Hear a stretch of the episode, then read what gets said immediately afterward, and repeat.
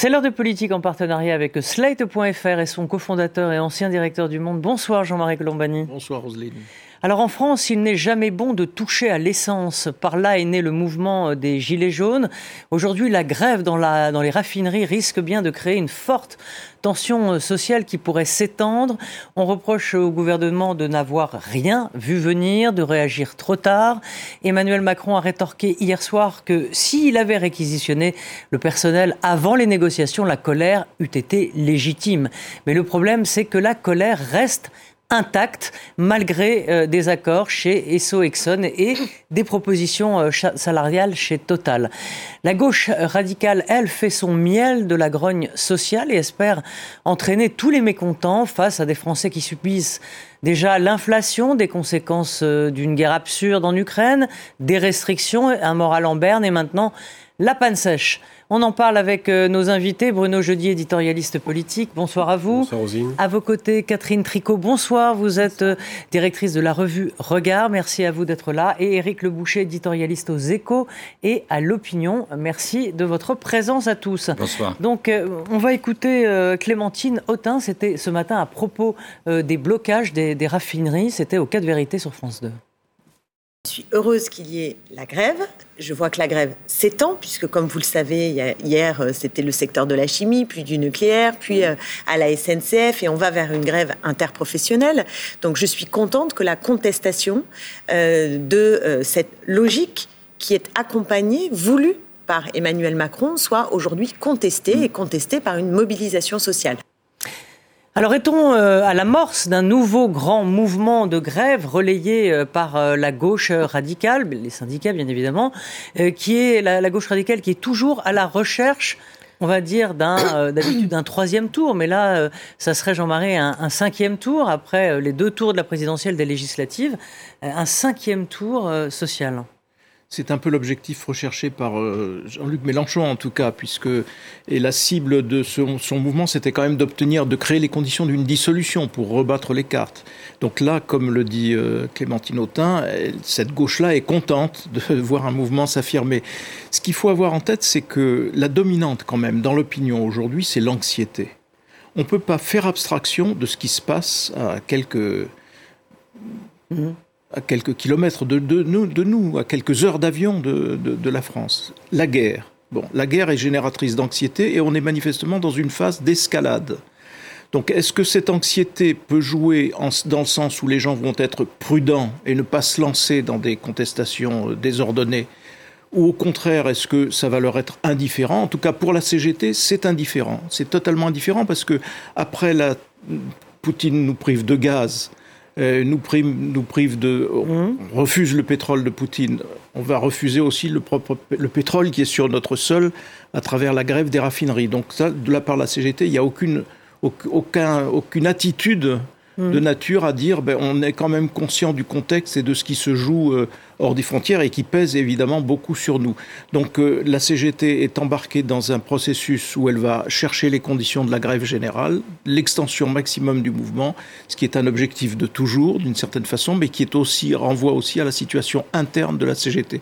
Ça, on aura probablement l'occasion d'y revenir. Je, regardais le, Catherine Tricot qui, oui, qui était un peu perplexe dans ce que vous disiez, Jean-Marie.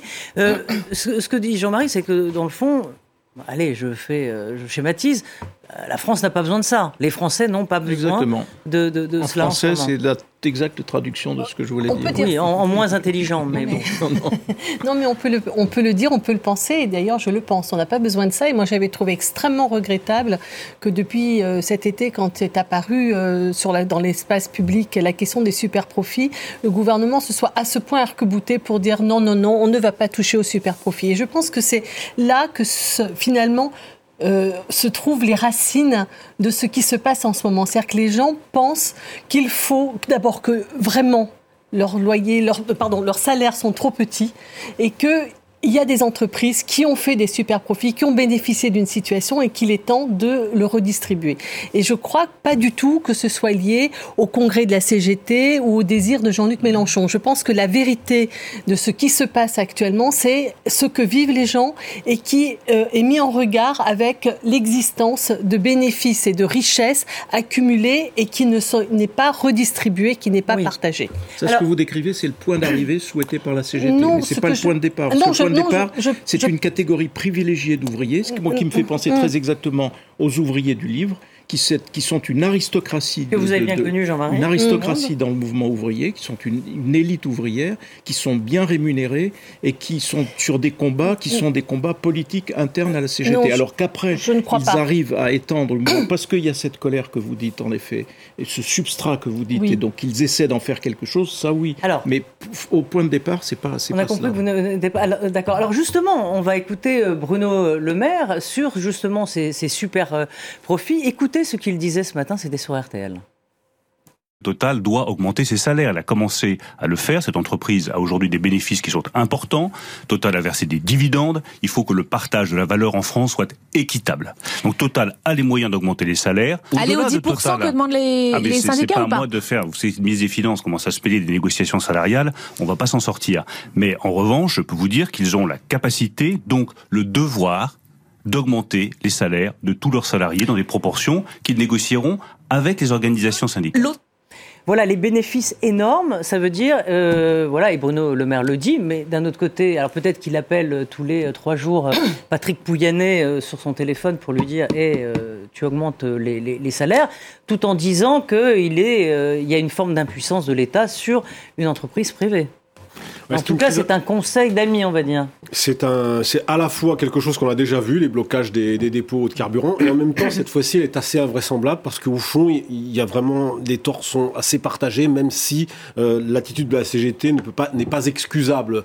Euh, de la grève préventive, c'est quand même quelque chose qui est très difficile à, comprendre pour celui qui, euh, à la porte de vos studios, est en train d'attendre depuis deux heures pour faire le plein d'essence, et cela depuis plusieurs jours. le gouvernement joue sur les deux tableaux, à la fois Elisabeth Borne a appuyé sur le bouton réquisition mardi à l'Assemblée nationale.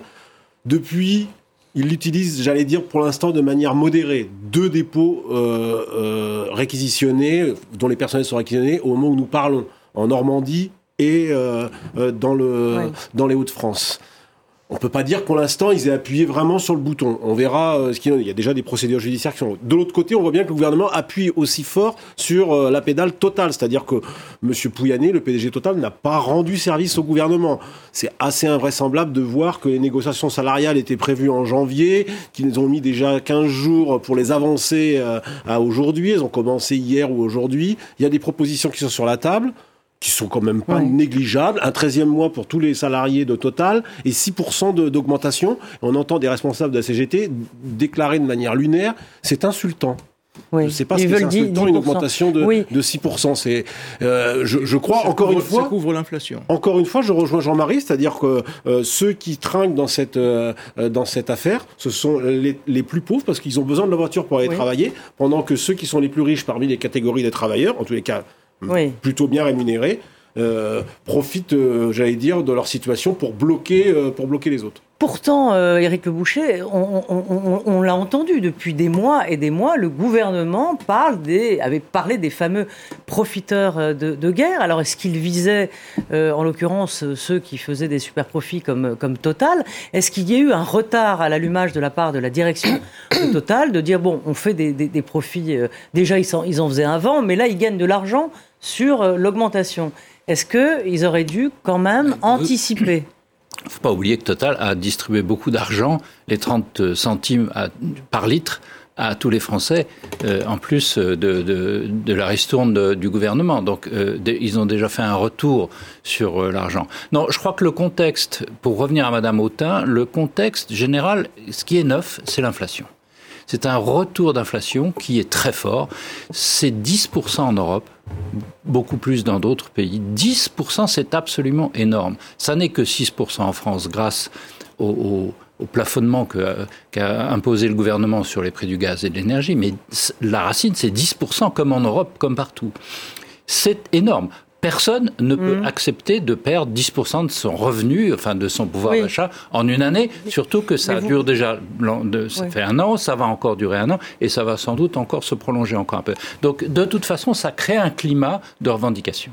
de toute façon. Alors, juste pour vous répondre, Total avait déjà accordé 3%, ils viennent de, de, ils voulaient, euh, ils voulaient euh, ouvrir des négociations pour l'an prochain.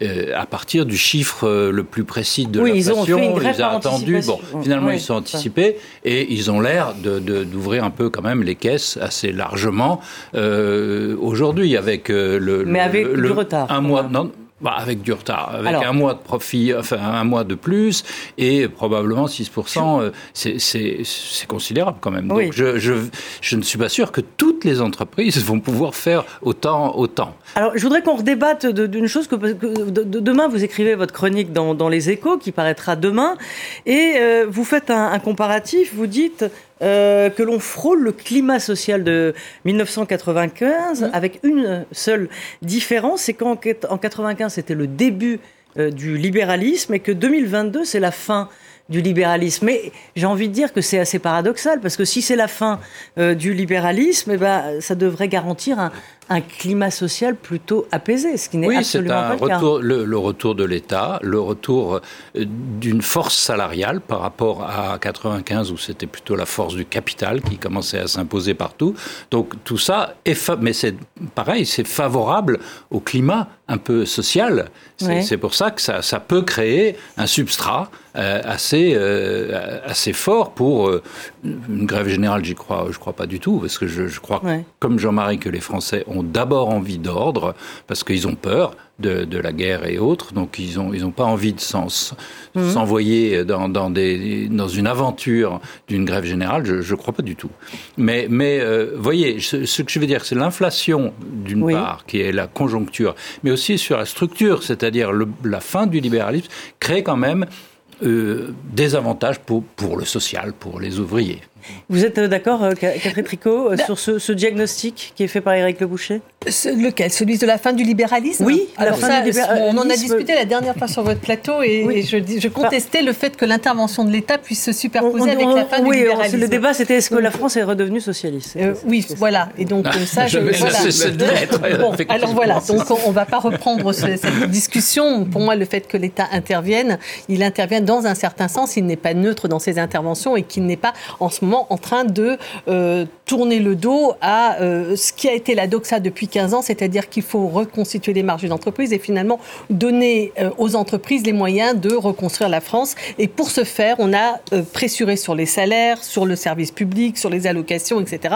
Donc, bon, c'est l'analyse que moi je porte de la, la politique. Certainement, mais moi je pense que depuis 15 ans, ce que l'on a fait essentiellement et fondamentalement, c'est de reconstituer les marges des entreprises et de donner aux entreprises euh, les clés du camion et que ça, à mon avis, aujourd'hui, en effet, étant, on est en bout de course, c'est-à-dire qu'on voit bien qu'on a des services publics qui sont vraiment en difficulté, qu'on a des salaires qui sont absolument euh, euh, tout à fait en bas de, des possibilités d'acceptation pour par les salariés et que donc probablement il faut que quelque chose d'autre se passe. Et à propos de la peur, je suis d'accord avec vous qu'il y a une question de la peur de la guerre, mais je pense qu'il y a l'autre inquiétude qui pointe, c'est celle de la réforme des retraites. et que, voilà, et que, et que, ce, problème et de la baisse des salaires et de l'inquiétude euh, des retraites, ça c'est très inflammable. Et que donc, je, plus le climat politique, bon, l'événement d'hier soir, c'est-à-dire on sent une incertitude sur la gestion politique, euh, tout simplement des institutions,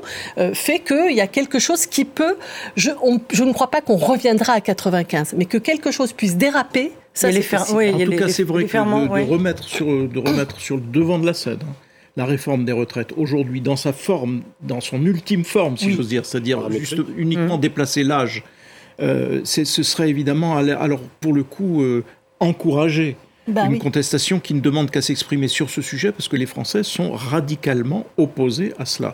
Donc c'est pas la peine d'en rajouter. Je pense qu'il faudrait d'abord gérer, les, gérer mieux les choses.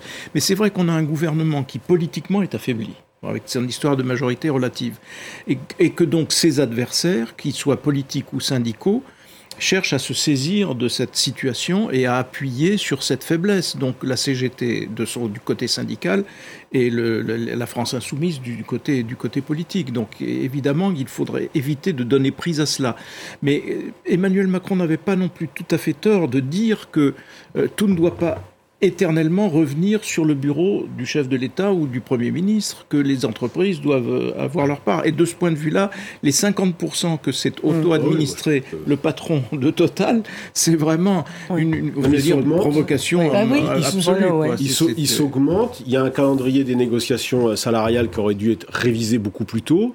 C'est vrai que là, il, se, il a, il a, il a, il a lui-même créé aussi les conditions de ce conflit. Cela étant, je répète quand même que la CGT, qui évidemment rêve toujours de la convergence des luttes, qui commence d'ailleurs à agiter dans les centrales nucléaires, je crois qu'il y a des assemblées générales, des assemblées générales qui s'enclenchent à la SNCF. On sent qu'il y a cette volonté. Il y a une grève prévue le 18 octobre. Oui, et Philippe Martinez qui parle d'une nouvelle journée. Mais Bruno, si elle en rêve, si elle en rêve tout le temps et que ça se produit maintenant, c'est qu'il faut bien donc s'interroger sur le maintenant. tous les ans. L'année dernière, l'année dernière, elle en rêvait déjà aussi. non, mais sauf que euh, que la CGT euh, soit une, une, organisation syndicale, je dirais de gauche contestant la politique d'Emmanuel Macron, c'est certain. Pourquoi aujourd'hui ça rencontre euh, un certain écho dans le monde du travail. ça rencontre cet écho parce qu'il y, a la, y a la question de l'inflation. Il y a la question de l'inflation qui est centrale. tout le monde du travail, je veux dire un certain écho. Et là, et là, on laisse terminer Bruno. Exactement. Et là, ce greffe, la grève on va dire des, des, ouvriers les plus les mieux lotis parmi les, les ouvriers français qui prennent en otage les travailleurs de la première ligne. Croyez-moi que les aides-soignantes, euh, les, travailleuses dans les EHPAD euh, qui ont besoin de leur voiture, je rappelle que 75% des Français ont besoin de leur voiture pour travailler, sont quand même pris en otage aujourd'hui. Et ça, c'est une expression qu'on n'entend pas, Bruno. Mais c'est une expression qu'on n'entend pas parce que vous n'allez pas dans les files d'attente, Catherine, où les gens se battent entre eux en ce moment. Euh, non, non, non. Ce que je veux dire, c'est que les, sondages qui sont sortis encore ce matin montrent qu'il n'y a certes pas un soutien aussi appuyé qu'à d'autres pour d'autres mouvements de grève, mais il n'y a pas un. Il n'y a, pas de. Mais par contre, il n'y a pas d'adhésion comme il y en avait justement. Il n'y a pas d'adhésion, mais il n'y a pas non plus un refus. Et par contre, il y a un soutien à la revendication d'augmentation des salaires. Il y a deux Français sur trois qui soutiennent les réquisitions. C'est ça le, voilà. fait Alors je vous propose d'écouter euh, le patron de la CGT, euh, Philippe Martinez. Euh, il était ce matin et voilà ce qu'il disait. Ils ont sous-estimé la colère du monde du travail, mais pas que chez Total, sur la question des salaires, puisqu'il n'y a pas de réponse ni des employeurs, ni du gouvernement à travers sa loi du sur le pouvoir d'achat qui devait tout régler. Et oui, nous appelons à amplifier ces mouvements de grève qui existaient déjà, mais nous appelons à les amplifier. Nous allons proposer que euh, dès la semaine prochaine, il y ait un, nouvel appel à, à grève et manifestation dans toutes les entreprises, publiques comme privées. Et c'est ce qui va se passer, c'est ce qui risque de se bah, passer. Parce qu'à chaque automne, on, pré, on, prévit, on ah prédit. Euh, euh, la... Qu'il y ait des négociations, c'est bien normal. Euh, encore une fois, avec une inflation aussi forte, c'est bien normal qu'on renégocie les, les, salaires. Mais on n'est pas obligé de faire grève avant de négocier. ce que fait la CGT, quand même, en l'occurrence chez Total. Oui, mais Ni même grève après que ça avoir négocié. C'est-à-dire qu'ils vont, obtenir, ils vont obtenir. Pardon, Eric, mais ils vont, ils vont obtenir. Les d'essence. Et, et, et, et, ils y ont droit, puisque, comme vous disiez, Pouyanné, c'est quand même même euh, augmenté de 52, de 52 non, non, ils y ont Donc, droit, ils, y ont, ils y ont droit. Ils y ont, ils y ont droit. Ça va donner le signal pour les autres. Pour bah répondre à, tout à l'heure, Catherine, ce que, ce que vous disiez tout à l'heure. Euh, en disant on a filé le, les clés du camion aux entreprises. Mais qui fait la richesse française? C'est les entreprises. Mais non, je ne suis pas d'accord avec ça. Ce qui fait la richesse française, c'est la France dans son, dans son intégralité, c'est y compris les salariés. Bien sûr, bien euh, sûr. bah oui, mais je comprends tout ça. J'étais d'accord avec ce qu'a dit Macron. Macron hier soir, non, non, non. Macron hier soir était équilibré si de vous enlevez les entreprises, il n'y a plus de France. Vous voyez? Bon, bah, si vous enlevez les salariés non plus, hein. Voyez non, mais il n'y a pas a d'entreprise. Les salariés, ça fait partie des Non, mais ce que je veux dire, c'est que la richesse de. Non, non, mais la richesse de la France, c'est sa culture, son histoire. Mais bah, négocier, c'est bien normal qu'il y ait des négociations et que Monsieur euh, Martinez hurle avant le plus fort possible. Tout, tout ça est bien normal. La question est de savoir si, si ça peut dégénérer. Euh, si ça peut dégénérer. Moi, je crois que les entreprises vont accorder celles qu'ils peuvent de très bonnes euh, augmentations parce que c'est nécessaire, parce que l'inflation est forte. Celles qu'ils peuvent, celles qu'ils peuvent pas, eh bien, elles vont négocier avec leurs salariés et on le sait très bien, à la base, les salariés sont beaucoup plus calmes, beaucoup plus réalistes que ne le sont les centrales syndicales à Paris. Donc, il y aura des accords et je, je dans beaucoup d'entreprises, je ne crois pas du tout à, à ce que ça, ça s'enflamme. Enfin, je, je, rejoins ce que disait Jean, Jean-Marie tout à l'heure je ne crois pas du tout le climat social soit. Il y a de quoi l'enflammer, mais il y a de quoi revendiquer. Il y a pas de quoi Mais la question, c'est est-ce que c'est bien sûr légitime de, euh, de, de, s'aligner sur l'inflation en augmentant les salaires quand les entreprises font des profits mais euh, euh, celles qui n'en font pas, est-ce qu'elles doivent aussi demander une augmentation de salaire en fonction de, de l'inflation? Il, il, faut aussi rappeler que beaucoup d'entreprises sont aidées là le piège, et continuent d'être aidées. Parce que dans, dans, le tumulte actuel, on perd de vue ce qu'a été la politique de ce gouvernement, même s'il s'est marqué à droite, il a aussi marqué à travers le quoi qu'il en coûte et maintenant à travers les diverses aides qui sont développer pour faire face à l'inflation des choses qui ne sont pas négligeables et que mmh. ne démentirait pas un gouvernement de, gauche. Et le, paradoxe, c'est qu'il n'en tire aucun profit politique. Mais sur le plan des, syndicats, je voudrais revenir à une chose, parce que ce qui gêne dans l'attitude de la CGT aussi aujourd'hui, c'est qu'il y avait eu, il y a eu un accord de branche et il y a un accord euh, dans, l'entreprise qui est majoritaire chez ESSO. chez oui, chez ESSO, chez, les, chez les autres syndicats. Et cet accord d'entreprise n'est pas respecté contrairement à la loi qui veut que quand un accord est majoritaire, il s'applique. Et là, la CGT ne l'applique pas. Donc, euh, et force ouvrière aussi, chez SO, une partie de force ouvrière, en tout cas, une partie de force ouvrière. Donc ça, ça gêne aussi dans la démarche. Et moi, ça me renvoie euh, au camarade secrétaire général de la CGT, parce qu'il est quand même dans une situation compliquée. D'abord, vous ne l'avez pas entendu au début du mouvement. Vous ne l'avez pas entendu. Il s'est déclenché un peu plus tard quand il a vu au fond que la mayonnaise était en train de prendre. Parce qu'il est en lutte ouverte, non pas lui-même, il ne, sera pas, il ne repartira pas pour un nouveau mandat, mais il a désigné Marie Buisson pour lui succéder, qui est de la même tendance que, que, lui dans la CGT. Or, il est combattu farouchement par le patron de la fédération, qui est actuellement en grève et qui, elle, est jusqu'au boutiste parce qu'il y a cette bataille interne à la CGT. Et comme toujours, la CGT nous prend à témoin de ces batailles internes. Alors Catherine disait tout à l'heure que ces batailles internes sur notre dos. Mais, si, parce que c'est ça la réalité aussi. Il y a des enjeux électoraux forts. Je rappelle que la CGT est quand même dans l'embarras parce qu'elle a été dépassée au plan national par la CFDT et donc que ça a été une prime syndicat réformiste et que toute tendance réformiste dans la CGT est, virule, est combattu de façon virulente, au point que d'ailleurs Martinez est classé plutôt parmi les, les, les, réformistes. et que la fédération qui est à la manœuvre aujourd'hui est dans l'opposition à Martinez et à la succession qu'il voudrait pour la CGT et, donc, et sera donc candidate à, sa, à la succession de... vous voyez, c'est ça le, fond de la bataille. et on ne peut pas le négliger, on ne peut pas faire comme si ça n'existait pas. Ça, ça, ça, ça, a toujours existé de tout temps. Et là, nous en subissons, nous, les conséquences. Ce qui serait très intéressant, c'est d'éclairer les débats internes à la CGT, mais je crois, et moi je les pense très fondamentaux et très importants. C'est-à-dire qu'il y a vraiment deux conceptions du syndicalisme qui sont en train de se, de se disputer d'une certaine manière. Il y a une conception du syndicalisme très centrée sur le monde salarié, le monde du travail, tandis que Martinez représente plutôt une conception du syndicalisme articulée avec les autres enjeux qui, qui sont apparus, l'écologie, le féminisme, la transformation du travail, etc. Donc il, a, il y a deux idées de qu'est-ce que c'est que le syndicalisme. Donc c'est ça qui est intéressant. Mais je crois que ça n'explique en rien ce qui est en train de se passer. Voilà. moi, je ne crois pas. Je ne crois pas que les gens euh, chez Total et chez Esso fassent grève pour soutenir tel ou tel mm. candidat à l'intérieur du congrès de la CGT. Je pense que ça n'est. Je pense c'est très important ce qui se passe dans la CGT, mais ça n'explique pas la situation actuelle. La situation interne de, la CGT qui, qui euh, effectivement euh, ne, peut pas être oubliée. Je, je, crois que le gouvernement a avoir quand même eu beaucoup de retard à l'allumage, avoir d'abord euh, beaucoup minimisé euh, cette, euh, ce, ce, conflit, avoir pris un peu de retard sur la, la, de mettre la pression sur, sur Total. Je parle pas de la CGT, j'ai dit ce que j'en pensais.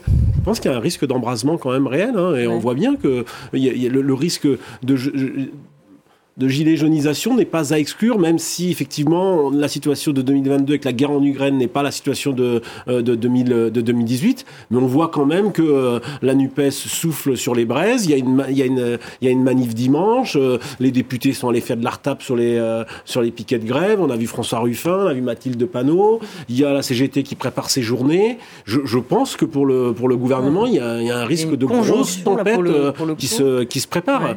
Et, et, on voit bien que les, les, les, les, ministres qui sont sur les postes, Bruno Le Maire vient un peu à la rescousse de Madame Pannier-Runacher qui, est, qui a semblé quand même un peu faiblarde. Le, le, porte-parole n'a pas, pas été le plus brillant ces, ces, derniers temps. Enfin, je trouve qu'il y a vraiment... Et à l'Assemblée, ce fameux amendement sur les super dividendes. Tout ça dans une ambiance de débat autour des super profits parce que ça, c'était déjà, c'est la toile de fond de la rentrée. Bah. Je trouve que politiquement, pour le gouvernement, la situation est quand même, et on comprend qu'Emmanuel Macron, le week-end dernier, a dû se dire, mais pourquoi la moitié de mon gouvernement est allé en Algérie? Quand même, le week-end dernier, euh, pas de parole euh, ministérielle pendant, pendant tout un week-end et les gens qui font la queue dans les stations-service. Il y a trois grèves en France qui sont très sensibles, on le sait les dépôts de carburant, les routiers et la SNCF. Quand vous en mmh. avez une sur le feu, vous faites que ça, vous vous occupez que de ça. Et euh, Éric Le sur ce que disait Bruno sur, dans le fond, la, la NUPES qui attend que ça depuis le début, c'est d'aider à la, à la, révolution au, grand soir, qui, qui qui est, ce, que, ce que dans le fond elle, souhaite fondamentalement, peut-être plus que gouverner. D'abord renverser, c'est l'axiome de base? Oui, je crois. Moi, je ne crois pas que la situation soit socialement inflammable, hein, on vient de le dire.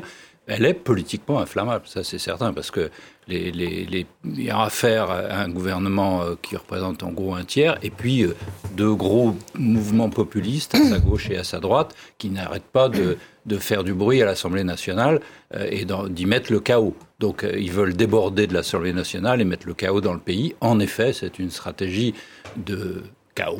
Voilà. Ouais. On va employer d'autres mots. Et, et euh, c'est leur c'est leur politique. Après, le chaos, pourquoi euh, On ne sait pas, parce qu'ils n'ont pas de programme de gouvernement. Bah, est-ce que c'est le chaos C'est le chaos. Bah, moi, je pense que c'est quand même. D'abord, je pense que c'est très compliqué de dire la NUPES comme un tout veut la révolution, veut le chaos, parce que quand même, la NUPES, c'est. C'est bah, ce qu'ils disent à court, dans, plusieurs organisations. Dans, plusieurs organismes. dans la NUPES, c'est quand même, je ne sais pas, Olivier Faure.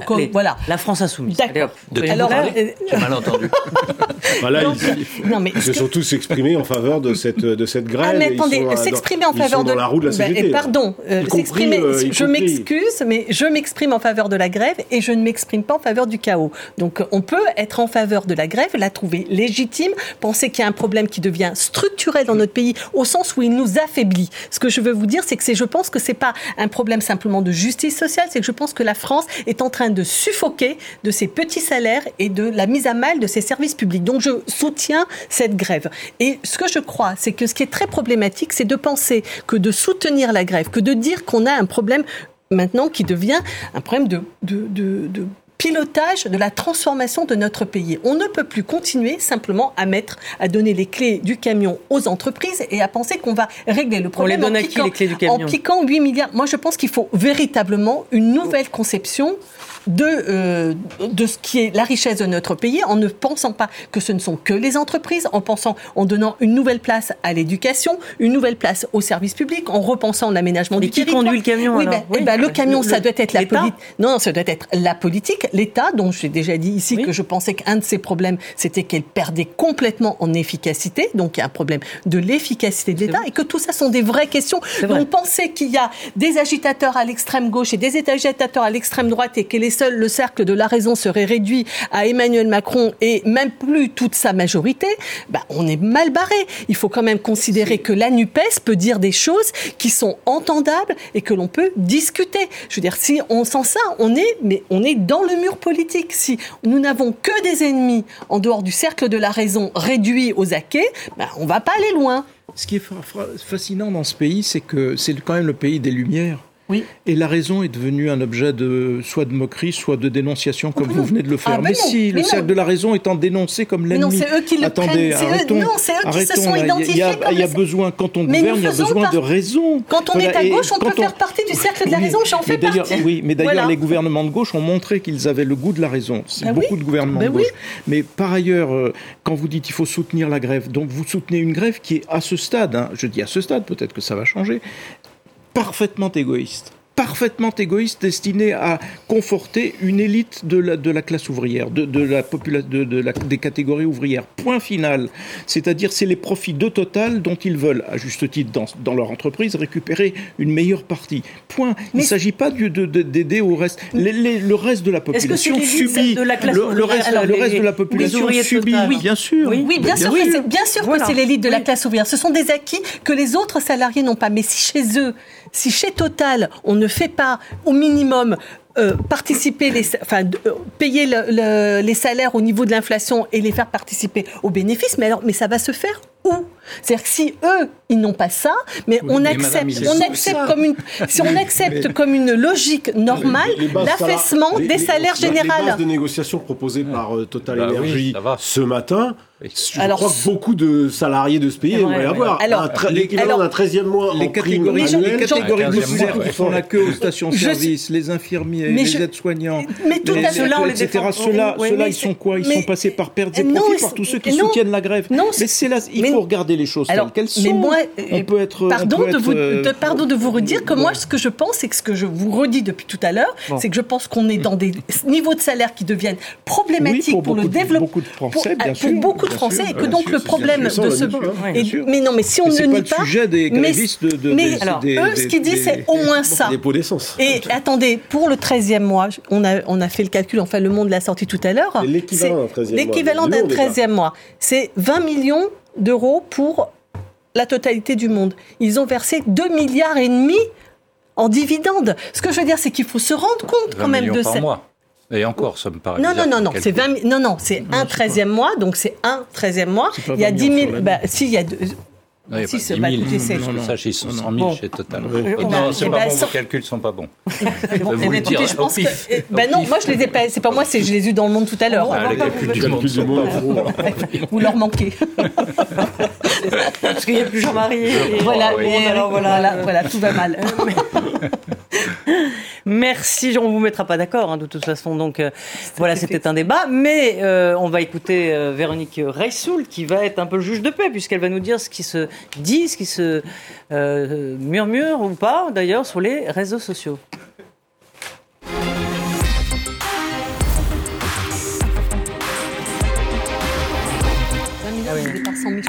Salariés. Bonjour ma chère Véronique. Bonjour Roselyne. Bonjour Alors donc la pénurie de, de, carburant, bien évidemment, c'est le sujet euh, évidemment. dont on parle. Évidemment. Alors vous parliez tout à l'heure de sondage qui était sorti hier. Il y a eu un sondage qui est sorti tout à l'heure et vous l'avez en exclusivité parce qu'il est sera dévoilé à 18h, qui est un sondage pour le Figaro, et on a posé plusieurs questions, j'en ai retenu deux. La réquisition, est-ce que les Français sont d'accord? Oui, oui, ils approuvent à 65%, massivement, euh, massivement parce qu'ils trouvent qu'à un moment donné, euh, il faut que ça avance. Mais paradoxalement, quand on dit est-ce que le mouvement de grève vous êtes choqué? Eh bien non, on va dire que c'est un 50-50. Voilà, pour, pour 50% des gens, c'est non justifié. Pour 49% justifiés. Globalement, ils comprennent les demandes et ils les trouvent plutôt légitimes. Mais euh, comme on mmh. sait qu'il y a toujours un mouvement de sympathie sur une grève euh, en France au démarrage, c'est pas un socle très solide, euh, on va dire, d'empathie, et qu'on sait que plus ça va durer, plus les gens vont trouver que quand même ça commence à bien faire. Donc il faudrait pas que ça dure trop longtemps, parce que ce 50%, c'est pas un très gros chiffre, surtout si on le compare avec ce qui s'était passé au moment des Gilets jaunes. Donc ça, c'est, pardon, un sondage, donc une question qu'on a posée aux gens. Ils ont répondu. Et bien là, on va passer à la partie euh, des réseaux sociaux, qui est donc, euh, ben, on va écouter ce qu'ont dit les gens. Que disent-ils spontanément? Eh bien, vous voyez qu'ils parlent globalement beaucoup de cette pénurie du gouvernement, de l'essence. On est sur des choses, un, nuage de mots. Vous voyez, c'est très factuel. Il n'y a pas tant de colère que ça. Il y a même des petits cœurs. Donc, on peut dire ah bon. Donc, définitivement, les Français sont d'accord. Et en fait, c'est quand on regarde les émojis, on voit que c'est c'est plus compliqué. Vous avez euh, beaucoup d'éléments. Maintenant, vous commencez à être habitué, mais qui disent que c'est urgent, que c'est important. Donc le gros point rouge, le le gyrophare, euh, les flammes, le, le, panneau important, qui disent que ce sujet il est grave et important. Et globalement, ce qui ressort de l'ensemble, il y a évidemment des, des manifestants, ce qui ressort de l'ensemble des messages, et c'est ce que vous disiez, Jean-Marie Colombani, tout à l'heure, c'est qu'il y a une très, très, très grande anxiété. Euh, en fait, dans tous les messages qu'on lisait, c'est que les gens sont inquiets pour l'inflation, ils sont inquiets aussi pour les pénuries à venir qu'ils imaginent, en particulier sur l'électricité, sur certains produits. Ils sont inquiets par le risque nucléaire et la guerre. Et donc, l'ensemble de la façon dont ça a été géré dans les stations-service et les signes d'incivilité créent chez eux quelque chose de très anxiogène où ils se disent, mais en fait, on pourrait avoir une guerre civile. Et d'ailleurs, euh, ça fait partie des messages qui ont été les plus partagés, des critiques sur les incivilités. Donc là, je vous en ai mmh. sélectionné un, qui a quand même été vu plus de 512 000 fois. Une grosse partie, c'est à cause des gens comme ça, je passe un faute d'orthographe. Et on voit un monsieur qui a des jerrycans et des jerrycans dans son ah coffre. Une grande tradition du marché. Bah, C'était comme le, les papiers toilettes, rappelez-vous. Euh, Alors je ne sais pas s'il y en avait beaucoup qui étaient sur ce thème-là, mais c'est la première critique globalement dans tout ce que l'on peut voir là pour le moment. C'est surtout ça la critique numéro un. Nous sommes des, de mauvaise foi. Si ça se trouve, ces messieurs sont en train de remplir des jerrycans pour leurs enfants et petits-enfants. L'humanité n'est donc sans doute pas perdue, je l'espère. Voilà, première mmh. euh, critique. La deuxième critique, c'est le manque de confiance dans le gouvernement. Il y a un même je vous rappelle plus que c'est quand même, parce que vous êtes devenu spécialiste du sujet, euh, mais qui est en gros, voilà, Olivier Véran était celui qui nous avait dit qu'il n'y avait pas de pénurie de masques, c'est celui qui nous dit qu'il n'y a pas de pénurie de carburant.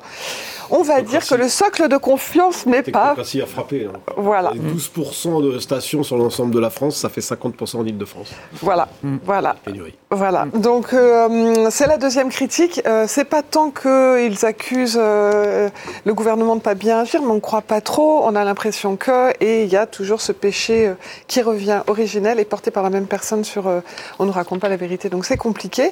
Bien évidemment, c'est aussi un clivage, euh, ou en tout cas l'occasion pour la gauche et en particulier pour LFI de se démarquer et de montrer qu'ils sont proches de leurs électeurs. Donc là, voilà, la panique de la bourgeoisie est totale en reprenant un, tweet des grandes gueules. Mais le problème, c'est que quand vous faites ça, vous vous prenez aussi les revers. Et donc, voilà, ce fameux tweet de Antoine Léaumont a été commenté par cette euh, jeune femme qui est une infirmière et qui explique donc eh bien donc, je gagne 2000 euros par mois pour être mmh. infirmière nuit, travail euh, un week-end sur, deux. Je me plains pas, mais je veux juste avoir assez d'essence pour aller bosser, des salaires gagnants plus de 4000 euros euh, par mois me prennent pour un otage. Ils sont défendus par des députés qui gagnent 7000 euros. Euh, c'est moi la bourgeoise à part ça. Et donc en fait, c'est un moment où les choses sont plus complexes et effectivement, le sujet des salaires que vous évoquiez tout à l'heure est un des sujets qui fait qu'il y a une forme de désolidarisation, même si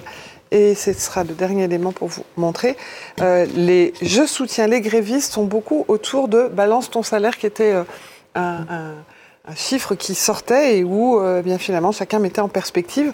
Donc c'est pas si simple que ça et donc on voit que quand il y a un mouvement de ce type-là et que chacun essaye de récupérer, pas si facile, voire même les effets retours sont assez conséquents. Alors vous disiez 700 000 messages, mais euh, faut relativiser et vous avez... je vous demande pourquoi. Oui, alors vous allez me dire, pour une fois, c'est pas très rigolo. Non, je suis désolée, c'est pas très rigolo ce que je vais vous raconter, mais je veux juste vous, vous donner une petite explication. Quand on dit 60, 700 000 euh, messages, vous dites c'est colossal. Sauf qu'en fait, il y avait 70% des messages hier qui étaient des bots. C'est quoi des bots? Qui étaient issus de bots. C'est quoi un bot? Mhm. C'est un faux compte euh, qui généralement est créé dans la journée et qui va tweeter pour la première fois euh, au bout de deux heures et qui n'a pas d'abonnés. Donc là, cette cartographie, elle vous montre qu'il y avait des comptes qui ont utilisé le hashtag pénurie carburant qui n'étaient pas des vrais comptes. Et le tweet suivant qui va vous montrer comment ça fonctionne. Euh, voilà. C'est donc quand vous prenez ce sujet-là, vous voyez, c'est que des, c'est que des bots, c'est que des messages. Peut-être focuser sur un pour voyer mieux.